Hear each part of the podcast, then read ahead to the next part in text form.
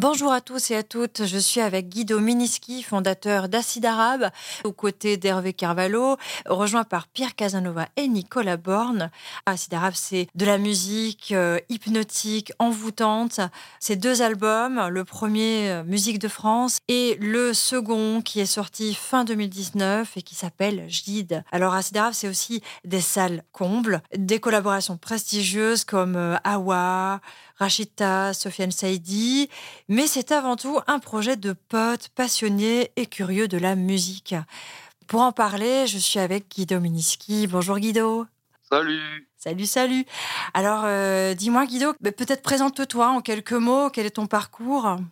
Euh, Mon parcours en quelques mots, waouh, eh bien, euh, euh, moi, j'ai fait plein de soirées, plein de DJing, et du booking de lieux et tout. Et puis, euh, au début des années 2010, j'étais toujours en quête euh, effrénée de concepts, de soirées à concept. J'étais persuadé que les soirées à concept allaient sauver le monde. Et Acid Arabe, c'est exactement ça, quoi. C'est une soirée à concept. On va mélanger l'acid house des ghettos américains avec la musique des ghettos du monde, c'est-à-dire la musique du monde arabe qui était assez peu accessible à nos oreilles pendant des décennies et des décennies. Et euh, comment ça a débuté avec Hervé? Euh, On s'est rencontrés euh, grâce au travail euh, à, la, à, la, Flèche d'Or à Paris, où il y avait plein de gens super qui travaillaient également, toute une bonne équipe mmh. de gros fous, dont certains qu'on recroise régulièrement ou qu'on s'apprête à recroiser bientôt peut-être. Voilà, et après, à l'issue de, de, cette euh, aventure commune, on s'est retrouvés encore ensemble sur d'autres plans, et notamment chez Moon, où Acid Arabe est né. Et vous avez été rejoint donc par euh, deux autres membres euh, à la suite de votre euh, duo ou est-ce que c'est arrivé dès le départ? C'est pas du tout arrivé dès le départ. Au début, c'était un projet de faire une soirée, donc avec ce fameux concept. Et la soirée a très vite rencontré un, gros succès à Paris. Tant et si bien que pas mal de gens, de, de musiciens, de producteurs euh, commençaient à bidouiller des petits morceaux pour pour la soirée parce que le concept intéressait beaucoup de gens. Et nous aussi, à un moment, on s'est dit, mais pourquoi nous, on n'aurait pas notre propre musique aussi pour cette soirée? Donc, euh, on s'est tourné vers Pierrot et Nico pour euh, qu'ils nous aident à fabriquer euh, un morceau. Et puis voilà, c'est devenu un groupe. Et depuis, on a été rejoint par encore un cinquième personnage qui est Kennedy, un musicien d'origine algérienne qui joue du clavier. Oh, mais super. Bah, comment tu décris euh, le son d'Acide Arabe, hormis donc l'état un peu festif euh, dans lequel il a baigné dès le départ euh... Ce qui nous définit, c'est donc voilà cette rencontre euh, de, de, de cultures, de deux types euh, de sons différents pour essayer d'en créer un seul. Et c'est l'autre point important, c'est de bien comprendre que on n'essaye pas de faire de la musique arabe, on n'essaye pas de, de, simuler de la musique arabe, on essaye d'inviter la musique arabe à rejoindre euh, notre musique, la, la, techno, la house, euh, l'acid house, toutes les musiques électroniques de ces 30 dernières années, qui sont vraiment notre culture et nos goûts depuis toujours. Mm.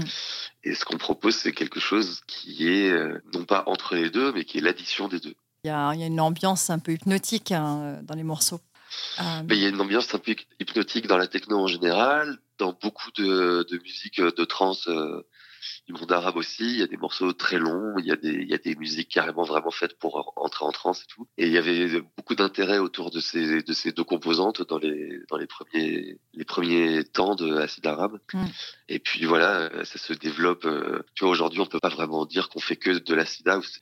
On a largement dépassé le concept. On est, il y a beaucoup plus de, styles de musique électronique qui sont invités sur euh, les deux albums que juste euh, d'essayer d'utiliser euh, les instruments de l'acide et, et, les instruments du monde arabe. On s'ouvre de plus en plus, de même qu'on ne s'arrête pas qu'au monde arabe, on a toujours été intéressé aussi par d'autres choses. On s'appelle Acide Arabe, mais en vrai le projet il se balade aussi du côté des musiques d'Inde et de Turquie, et pas qu'un peu, puisque le, morceau le plus connu, c'est un morceau fait avec un chanteur turc. Mmh, mmh, mmh. Musicalement c'est assez généreux, c'est assez large, et en même temps il euh, y a vraiment quelque chose d'unique dans, dans, votre son. Quoi. On le retrouve pas forcément ailleurs. Mais on sent qu'il y a vraiment une espèce d'envie, de, de, curiosité et d'aller vers euh, des sons nouveaux. Et, euh, et c'est chouette, ça surprend. C'est super. Alors, qu'est-ce qui vous, vous, plaît le plus en live Là, parce que vous avez déjà fait quelques lives depuis, euh, d'ailleurs, à combien vous en êtes, si tu sais me dire un chiffre? Aucune idée. J'ai jamais, j'ai jamais compté, mais vraiment beaucoup, beaucoup. En tout cas, ce qu'on sait, c'est qu'on a joué dans plus de 50 pays. Voilà, ça, ça c'est un compte euh, qu'on tient. Mais le nombre de concerts et de soirées, non, non, je sais pas. Mm. Et ce qui est très excitant avec ce live, c'est, euh, c'est qu'il nous permet de nous balader un peu partout. Euh, le projet a largement dépassé le, le cadre français et même le cadre européen. Et c'est, ultra, ultra excitant de voir que ce, cette idée trouve être de l'écho un peu dans, dans, vraiment beaucoup de pays dans le monde. Mm. Et euh, là, deux, trois pays qui t'ont marqué, euh, ce seraient lesquels Le pays le plus marquant, c'est la Turquie, parce que c'est celui où on marche le plus. Et c'est assez fou d'ailleurs, euh, ce qui se passe là-bas avec, avec, le groupe. Aller jouer au Japon, ça a été une expérience magnifique, parce que c'est un pays qui, qui, fait rêver, à juste titre. En plus, on a eu l'opportunité de pas seulement jouer à, Tokyo, mais aussi à Nagano. Donc, on s'est baladé également dans les montagnes. On a vu ce que c'est qu'un gros festival au Japon. Ça n'a rien à voir avec la façon de, de faire des Occidentaux L'organisation est différente, l'ambiance est différente et c'était magnifique de voir ça. On a eu des expériences aussi euh, très étonnantes dans les pays de l'Est et, puis également dans, les pays du monde arabe. Hmm. Et euh, du coup, vous, vous, vous, kiffez plus jouer en, dans un gros festival ou plutôt euh, dans un esprit bar-concert plus intimiste? Bah, ce qui est génial avec ce projet, c'est qu'il est complètement protéiforme. On peut être amené à faire un DJ set, on part qu'à deux, ou un, live, et là on part à, trois musiciens sur scène et trois techniciens et c'est pas les mêmes histoires. Si je crois ce projet euh, dure et, et a la chance de, d'avoir le temps de s'implanter dans, d'autres pays, c'est parce qu'il y a cette double casquette. On peut venir dans un, par exemple, on va bientôt aller en Arménie où on n'est jamais allé. Bon, on débarque pas tout de suite avec le avec le live qui coûte assez cher à, déplacer, mm. mais on vient en DJ et puis après comme ça on peut voir si ça s'est si ça s'est bien passé, s'il y a eu des, bons retours. Alors euh, probablement on reviendra avec le live euh, l'année suivante. C'est c'est aussi une source d'inspiration, j'imagine, euh, de voyager comme ça, de rencontrer d'autres mondes et te connaissant un peu, je sais que tu aimes bien chiner la musique, donc du coup j'imagine qu'à chaque fois tu dois ramener quelques quelques petites raretés, non? Bah, malheureusement, pas tant que ça, parce qu'on a vraiment très peu de, de temps. Les voyages sont vraiment très courts. Mm. Parfois, on voit rien. C'est arrivé souvent euh, quand on débarque, euh, directement euh, poser nos affaires, aller au club, et après, c'est l'heure de rentrer. Ouais, donc c'est un peu de frustration aussi. Ouais, c'est hyper frustrant quand ça arrive de cette façon. Mais bon, d'autres fois, effectivement, on a plus le temps de se balader, et là, si on peut rappeler des disques, on le fait. Ouais. Mm. Est-ce que tu as en tête ton meilleur souvenir en live ou un de tes meilleurs souvenirs euh? il n'y a pas vraiment un meilleur souvenir parce que c'est vraiment chaque euh, soir euh, vient ajouter une pierre à un édifice de, de coulerie quoi. Il y a quelques mauvais souvenirs, il y a des trucs qui sont pas bien passés et tout. Et de manière générale, depuis qu'on a commencé le live, on fait que progresser quoi. Et là, bah, je pense le, le meilleur souvenir peut-être aujourd'hui, bah, c'est tout simplement le dernier concert en date. C'était à Bruxelles, à l'ancienne Belgique, qui est une très grande salle qu'on pensait pas du tout remplir. Donc on l'avait loué, euh, tu sais comme on peut couper les salles en deux parfois pour mm. certains concerts. Ouais. Donc là c'était le c'était le cas. On, a, on pensait jouer dans une demi-salle fermée par un rideau et tout pour pas que ça fasse vide. En fait, ça a été sold out très rapidement, donc ils ont ouvert la salle euh, entière et ça a été encore une fois sold out. C'était une énorme surprise parce qu'on n'avait pas capté qu'il y avait une grosse attention en Belgique. Et la Belgique, c'est le pays de notre euh, label, Kramed. Et oui. Et c'était hyper émouvant de, de d'une certaine façon, j'essaye de de, de pas de pas me la péter, de d'offrir euh, à Kram de, une ancienne Belgique euh, pleine à rabord pour des artistes de leur label.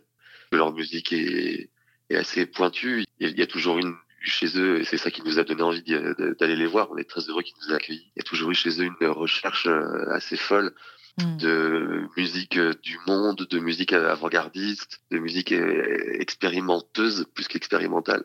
Et voilà, ils étaient, ils étaient très émus euh, de, la réussite de la soirée et nous aussi. Ah, c'est chouette, ça devait être un vrai moment de plaisir. Alors, euh, j'en viens à une petite question. Euh, j'allais te proposer de parler d'une petite histoire un peu insolite vécue dans toute cette aventure, en fait. Petit moment un peu dingue. alors, tu me parles de celui-là, mais il y en a peut-être un autre qui te vient.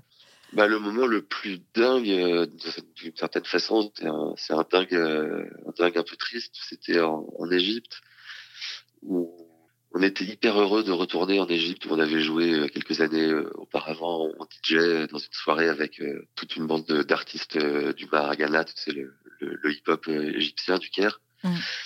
Et là, on était invité à nouveau pour faire un concert, un vrai concert sur une grande place publique dans un parc gigantesque et vraiment ils attendaient des milliers de gens. Et tout ça précédé d'un bon buzz puisqu'on avait fait une collaboration avec des rappeurs égyptiens qui avaient connu un énorme succès en Égypte. Mm.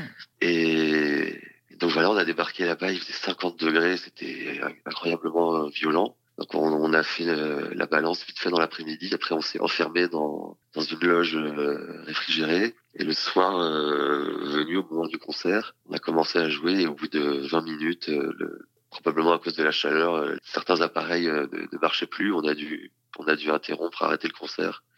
On n'a même pas pu jouer le morceau pour lequel on était connu en Égypte. Et on a tout rangé, on est rentré. C'était vraiment mais, trop triste. Ah ouais. Et c'est vraiment à cause de la chaleur. Ouais. Ah, c'est fou. Hein. Et puis, il faut pas, faut pas laisser une table de mixage au soleil pendant toute l'après-midi. Ah non, ça c'est sûr. c'est sûr. Ok, ok. Euh, quel, quel, artiste, euh, avec lequel artiste vous aimeriez euh, collaborer un jour? Bah justement, on reste en Égypte. Il y a quelqu'un dont on parle depuis le début. On n'a jamais réussi à mettre en place cette collaboration ensemble. C'est Islam Gypsy, joueur de clavier hallucinant qui, qui vit au Caire. Mmh. Voilà, ça c'est un grand rêve et puis aussi on a très envie peut-être de réussir à faire euh, des morceaux avec des grandes voix du rail. Là sur notre album, on a on a réussi à, faire participer trois chanteuses euh, de rail assez extraordinaires, sans compter aussi euh, Sofiane Saïdi, qui est un peu le renouveau du rail. Mais ces trois chanteuses, avec tout le respect qu'on leur doit, elles ne font pas partie de cette famille des, des, incroyables voix ou des, des, incroyables artistes du rail. Mm.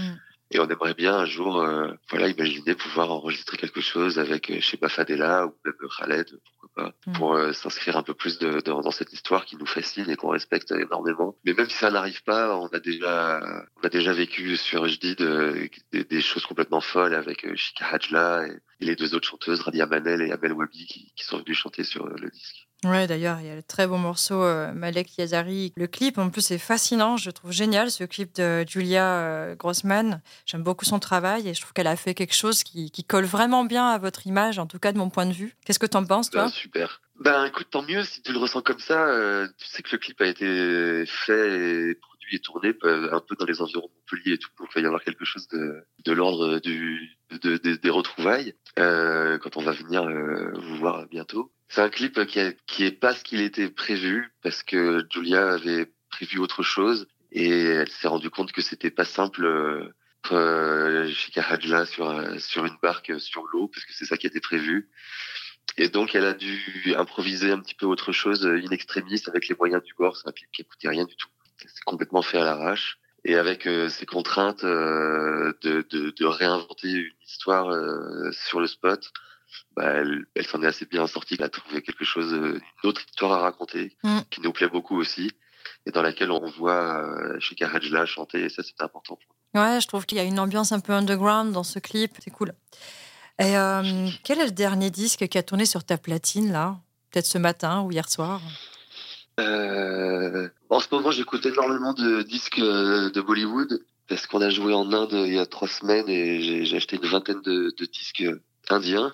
Mhm. Musique de, de film euh, indien des années 70 à nos jours. Et, euh, également en ce moment j'écoute euh, énormément un musicien japonais qui s'appelle Osamu Kitajima, qui est absolument fascinant. Je me suis fait un très beau cadeau, j'ai acheté un coffret de, de six vinyles, euh, à peu près tout ce qu'il a fait dedans. Et c'est, c'est, je vais de, de, surprise en surprise, disque après disque, morceau après morceau. Le mec est, est dingue. C'est un mélange euh, fabuleux de rock, de jazz et, et de sons folkloriques japonais. Yes. C'est extra.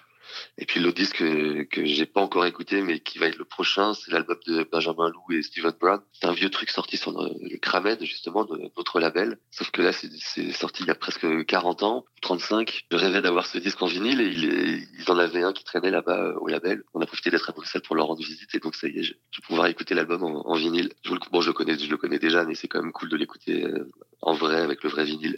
Je le conseille à tout le monde, il est fabuleux. Benjamin Lou et Steven Brown, ça s'appelle 12e euh, journée. Euh, c'est quoi déjà 12e journée Le verbe, la parure, l'amour? Fantastique. Super, je vais aller voir ça tout de suite. Bon, ben, donne-nous l'eau à la bouche pour venir vous voir le 22 à, Victoire 2, donc à Saint-Jean-de-Védas, à côté de Montpellier. Écoute, pour le moment, on a beaucoup de chance depuis qu'on a commencé la, la tournée. Je dis, tous les concerts se sont très très bien passés. Euh, on, prépare là un, un, nouveau morceau avec euh, une voix venue d'un chanteur euh, algérien qui s'appelle Yacine le Tigre. Mhm. Et ça, vous pourrez l'entendre lors de, de, ce concert. et vous pourrez pas l'entendre autrement. Il sera que pendant ce concert. Ah, super.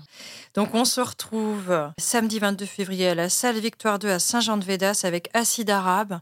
Un grand merci, Guido, d'avoir joué le jeu. Je sais que tu es un peu enrhumé en plus, donc c'est pas rigolo. Donc, merci, merci. Je suis très malade, mais ça ira beaucoup mieux euh, avant de venir vous voir. Mais oui, à très vite.